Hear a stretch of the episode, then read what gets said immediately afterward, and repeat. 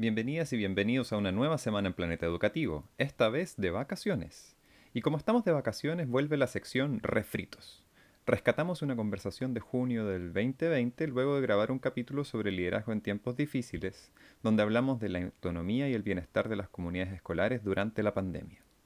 ¿Qué tan importantes serán estos temas para el retorno a clases presenciales en marzo de 2021? Esperamos que disfruten esta conversación y nos reencontramos en unas semanas más con nuevos capítulos. ¿Te, quedó algo en el tintero que te gustaría elaborar más? ¿Algún comentario que se te ocurrió al final? Yo creo que el último punto que, me acordé al final de este tema mm, del bienestar, creo que es un punto importante como de rescatar, eh, porque también hace un argumento acerca de qué es, qué es lo importante. O sea, hay un montón de agencias internacionales que están diciendo, oye, lo principal es primero que la gente no se enferme, de asegurar que la gente después no se muera de hambre o, mm. o, no entre como en, en, condiciones de pobreza extrema. Y segundo, eh, veamos cómo nos podemos poner al día con algunos contenidos esenciales del, de, aprendizaje. Hay una, mm, pero hay, una, hay un tema que se mete como entre medio de esto de la preocupación como por el bienestar eh, y que tiene que ver con la autonomía profesional también. Eh, porque muchas de las decisiones, por lo menos en sistemas descentralizados falsos como el nuestro, eh, muchas decisiones vienen del nivel ministerio, vienen del, nivel central, del, macro nivel. y luego la autonomía está entendida como usted vea cómo cumple con lo que yo le pido. De cierta forma, sí, y en cierta forma, no es autonomía. Entonces, pero por ejemplo, el, el, el caso de uno, un servicio local que ellos empezaron con una estrategia propia de apoyo a los colegios, eh, antes de que llegara cualquier directriz del ministerio o, más allá como de las orientaciones que sacaron de cierren y, y muévense a plataforma y qué sé yo, y ellos vieron que había un, problema grave de que, de que, esto iba a generar una sobrecarga muy fuerte tanto en las familias como en los estudiantes y los profesores. Y entonces trataron de desarrollar una estrategia que permitiera como alivianar esto y desde su posición como nivel intermedio apoyarlos un poco. Pero al, principio se leyó también como, como eh, la directriz del servicio local. Y entonces hubo que trabajar harto con esta cosa de que no es una propuesta, ustedes vean, y, y de a poco con, los meses cada colegio tomó estas, estas orientaciones que se dieron del, del, servicio local y cada uno de ellos definió un plan autónomamente. El 100% de los colegios definió un plan, una estrategia de trabajo de acuerdo a las características del entorno donde están. Algunos son rurales, otros son urbanos. Eh, los colegios de adultos, los que en contexto de encierro, carcelarios, por ejemplo pero siempre como con, con, dos pilares fuertes, acompañamiento pedagógico y acompañamiento socioemocional. Mm. Eh, y, y todos, los, todos los planes, todas las estrategias de cada colegio tienen esos dos pilares muy marcados. Y entonces, el, el, conversando con ellos, ahora último, ellos me decían, bueno, y cuál, como que no resultó mucho la estrategia, y que si yo les decía, no, o sea, resultó, o sea, lo que ustedes hicieron fue como, como hacer como una especie de puente en el momento de la incertidumbre y cuando ya la situación como que se, se tranquiliza un poco dentro de la crisis, colegios fueron capaces, a partir de las primeras líneas, lineamientos que ustedes dieron, de generar su, propio, su propia estrategia. Entonces hay un tema ahí como la preocupación por el bienestar, que es lo que motivó inicialmente al servicio local a, hacer esta propuesta, pero luego hay como que se cuela entre medio este tema de la, de la autonomía, que es mm. súper interesante cómo, cómo se va volviendo una conversación relevante eh, pero de una autonomía que no, sea utilizada, en, en, algún momento lo escribí, no sé si en mi tesis o en alguna cosa. La mejor tesis. La mejor tesis que, nadie va a leer nunca. Yo la leí, yo la leí múltiples veces, soy la persona. pero que, que, no se use la autonomía como un recurso retórico para justificar la rendición de cuentas con alta consecuencia. Mm. ¿Cachai? Esta cosa de yo te voy a mostrar los estándares que tú tienes que lograr. Tu autonomía es decidir cuál es la mejor forma de lograrlo. Pero si no lo haces, si no lo logras, es culpa tuya porque yo te di la libertad a ti de definir tu estrategia de manera autónoma y fracasaste. eh, esa, forma de autonomía no es la que sirve en un contexto de crisis. Sí, sí yo, bueno, no, no voy a reelaborar lo que dijiste, estoy súper de acuerdo. Lo que siento es como mm, que hay, a mí hay, muchas cosas que me quedan como, yo tal vez el próximo capítulo va a ser de esto todavía, así que no sé, pero, pero con todas las personas que he hablado, son personas en, en educación y no en educación, que están trabajando más ahora que estaban trabajando antes. Y es como, hoy si todo el mundo no, que hay una, una, visión de que cuidemos a las personas. Sé que hay toda una mirada con los estudiantes y entiendo ese juego. Y es súper eso. Pero ¿quién cuida a los profes? Como, sí. como quién cuida, yo hice una, un, un, pequeño talk sobre quién cuida a los directores, porque quién, nadie se acuerda, pues eso sí que nadie se acuerda, que, que los directores también están... El jamón del sándwich. Hoy sí, porque obviamente, pobres estudiantes, pobres familias los estudiantes, pobres profes que están estresados, pero los directores también. Pero hay un tema de que, hoy sí esto es importante, pero a mí me preocupa N cuando te dicen como, no, mira, eh, vamos a preocuparnos de lo pedagógico y de lo emocional. Es como, ¿qué significa eso? ¿Significa que tenéis que hacer las mismas clases, pero preguntarles cómo están a los, niños al principio? ¿Podéis preocuparte de las dos cosas? Esto es un tema más grande, pero estos sistemas que les va bien, tú veis tu, tu Hong Kong, tu Singapur, tu Finlandia, son lugares donde los profes se preocupan súper menos de todos los temas eh, emocionales, familiares, sociales de los estudiantes que en Chile, donde, donde comen, donde, donde también le hacen todas las fichas a los estudiantes. Como que en estos países los profes se preocupan de la pedagogía y hay otras estructuras cuando es necesario que Pero aquí los profes, como preocupense de todo, preocupense que aprendan, que estén yendo, que estén motivados, preocupense de su familia, también preocupense del, del currículum, preocupense de estos nuevos, ¿no será mucho? Como que me, me, me, preocupa este, este, lo que decía un poco al principio de que estamos en las crisis, pero yo creo que no se ve todavía que es crisis y que tal vez son dos meses de, ¿sabes? Que los profes que hablen con los niños nomás y que, y que los directores cuiden a sus profes porque los indicadores de deserción escolar son enormes, porque los indicadores de, me decía una persona del ministerio que los indicadores de licencia de profes son muy grandes. Entonces el sistema empieza a, como a caerse porque las personas, la verdad que no pueden como dialogar entre hacer la pega que hacían antes y hacer esta nueva pega, además, ¿cachai? Como, entonces falta yo creo un liderazgo que, que diga como, oye, pongámosle pausa al currículum un rato. Es mejor que estos niños sigan enganchados con la escuela, que la echen de menos, que echen de menos sus compañeros, como que conversen, que se mantengan vivos, que, que no, obviamente no podéis pasarlo en nada, tenéis que pasarlo en algo, pero, pero pasa al segundo nivel, pero también ese profe va a volver, ¿cachai? Va a volver a clase. Vamos a tener 50% de los profes con depresión, 50% de los profes con licencia de años, porque se, se, murieron en estos tres meses. Creo que esa mirada falta como de, de como, como, no sé, te voy a tirar una, una, una, metáfora de fútbol que a ti tanto te gusta. Por ejemplo, un jugador de fútbol, también llamado un futbolista, como si está lesionado, no lo ponía a jugar, ¿cachai? Como que aunque pueda jugar 10 minutos, si juegas 10 minutos puede que se lesione por más partidos. Y creo, que, creo que hay algo aquí de decir, oye, es que hay que cuidar a estos profes y a estos directores porque lo que les va a tocar tal vez en septiembre o les va a tocar en marzo va a ser arrastrar toda esta tensión y, y, ahí donde queremos que estén al 100%, puede que ahí estén al 50%. ¿está? Como que, como, ya, yo, tú sabes que mi tema eh, tiene que ver con recursos humanos en, y liderazgo, entonces me, me, preocupa que muchos profes digan, es que no quiero ser profe.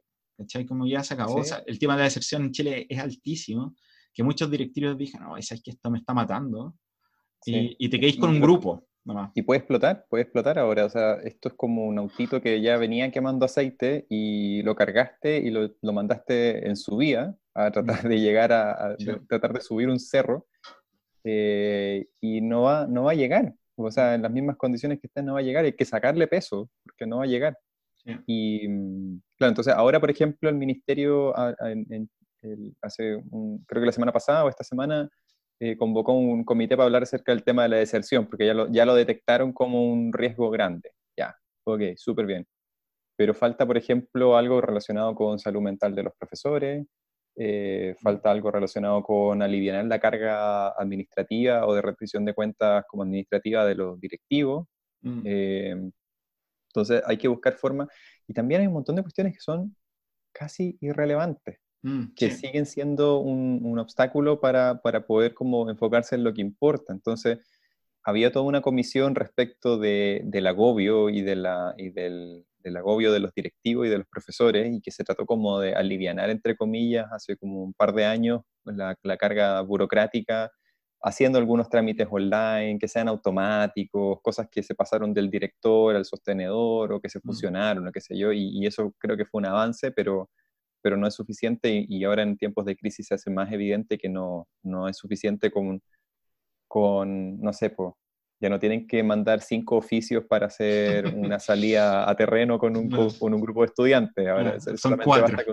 claro, son cuatro. Pero, no sé, cosas como ridículas de ese estilo, ¿no? Y creo que eso, eso es algo que hay que, que hay que buscar. Em, volviendo a tu metáfora futbolística, lo voy a ejemplificar con uno de tus ídolos, Alexis Sánchez. Oh, grande. Alexis, por ejemplo, pasó varias temporadas desde que estaba en el Udinese hasta el Barcelona y después cuando llegó al Arsenal, eh, sin descanso. El tipo jugaba la serie, la liga local, la Copa de la Liga, Champions League, de todas las, Copa América, las clasificatorias a Mundial y toda esa cuestión, por muchos años casi teniendo como un mes de descanso de vacaciones, cambiándose de club también y todo eso.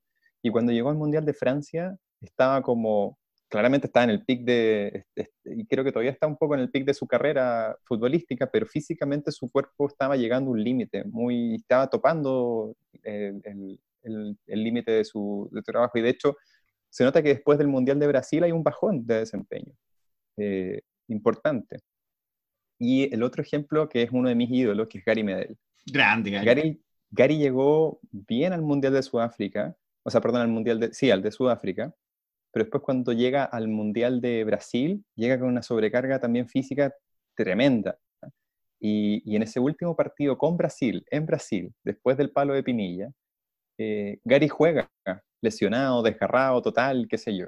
Eh, San Paolo lo mete en el equipo igual porque lo necesitaba ahí. Y ahí tenéis como también un ejemplo de lo que el Ministerio de Educación le está haciendo a los profesores. Mm.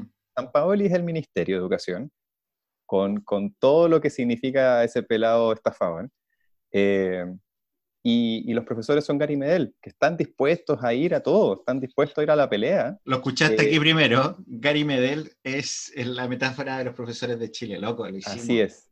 Y termina de alguna manera saliendo llorando de la cancha, eh, eh encintado entero porque se desgarró quizás como en cinco partes ambos muslos, ya no podía más, pero él no quería salir de la cancha, mm. porque tenía un compromiso tan grande por, el objetivo que estaban buscando como grupo, que lo llevó a, romperse, literalmente a romperse. Sí, mi, reflexión va, bien de, esa mano, que tengo una amiga acá que es educadora de párvulo, y le pregunté hoy cómo va, y me dijo, no, estoy súper bien, de hecho esto es como vacaciones, porque le pagan, aquí el arreglo fue 80% de sueldo, se mantuvo, y ella estaba en la casa, ¿cachai? Sin clase online, sin nada, eso lo tomó otro, otro equipo, ¿cachai? Como backup. Y, y, y, y, ese es el tema, que ella está súper estresada con la cuestión, con su vida, con toda la cuestión. Y yo no, yo no tengo hijos, eh, tú tenías un par de animales, son dos nomás, ¿no? Pero, son dos. Pero cualquier persona que tiene una guagua, que tiene un hijo chico nomás, o adolescente, cualquiera, es como, esto es horrible para ti.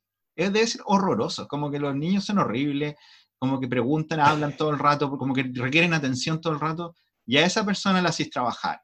Como, como que, como que esa, esa atención, como que siento que históricamente a los profes lo hemos tratado tan mal y a la educación pública la hemos tratado tan mal, que es como, ah, este un poco más de maltrato nomás, pues, vos dale nomás, pero, pero puede que llegue un punto, como tú dijiste, como, te dijiste, como de, de, de explosión, donde, donde se nos dañen no uno o dos profesores, como que ya nos acostumbramos a que nuestros profesores están o con depresión o están con estrés y están con licencias largas, como que es parte del juego, ¿no? Mira, se nos lesiona el 10% de los jugadores todos los años y está bien, pero tal vez aquí, si, si, la mitad de los profes se nos lesiona por esto, porque no, lo, no lo apoyamos como lo deberíamos apoyar, eh, no va a haber sistema que reconstruir esto, que no va a pasar lo mismo que, que, nos pasó con esta pandemia, que en vez de ser algo de dos años, de, de, perdón, de dos meses bien apretados, como, como lo hizo Nueva Zelanda, vamos a estar un año todavía bien parchados, bien recuperando y todavía tratando de echar a andar una máquina con todos los jugadores lesionados.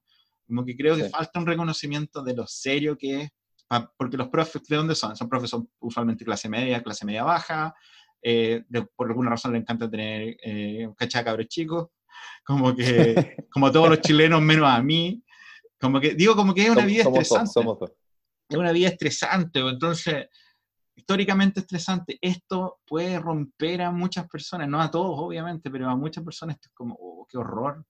Y deberíamos todo lo contrario, protegerlos porque, porque va a pasar esta, este temporal y, viene, y viene después, los necesitamos como ready.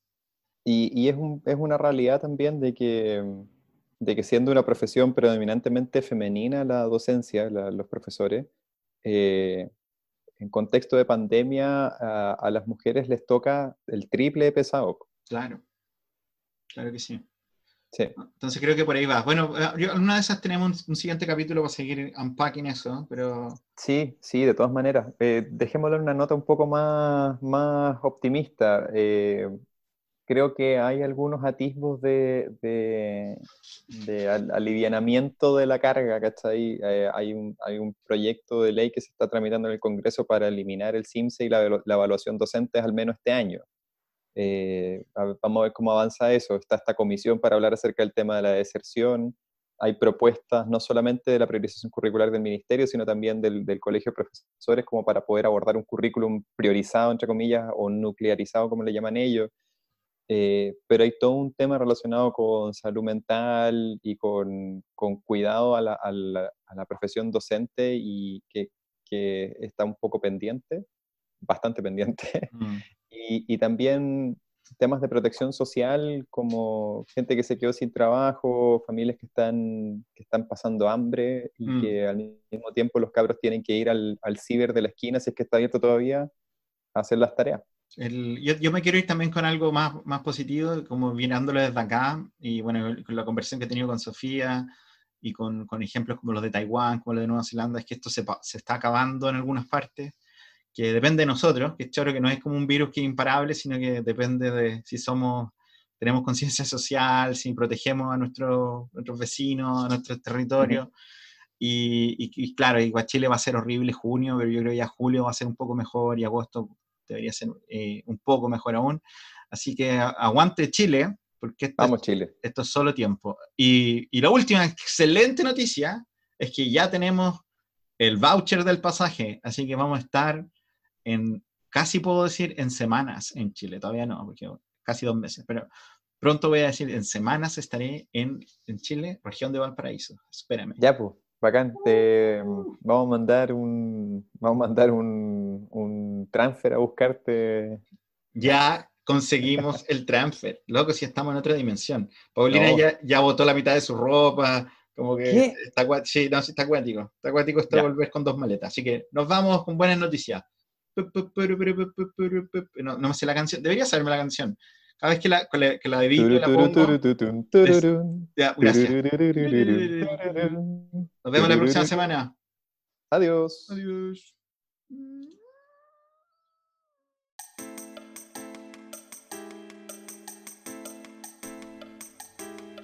Gracias por escuchar este capítulo de Planeta Educativo. Puedes encontrar más capítulos y otros recursos en www.planetaeducativo.cl. Y no olvides que puedes suscribirte a Planeta Educativo en Spotify, Apple Podcasts y Google Podcasts.